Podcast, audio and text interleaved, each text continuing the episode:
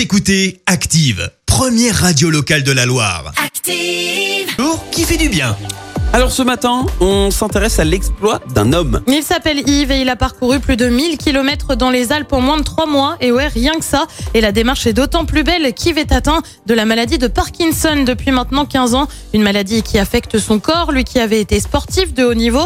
Au micro de France 2, il a déclaré la maladie, elle s'en va quand je marche. Mon corps oublie qu'il est malade. Six mois avant le départ, il a multiplié les entraînements avant, avec bien évidemment euh, de la marche. Le mental a fait le reste. Au total, il a parcouru 1122 km, franchi 40 cols dans les Alpes suisses. Pour info, ça représente près de 60 000 mètres de dénivelé.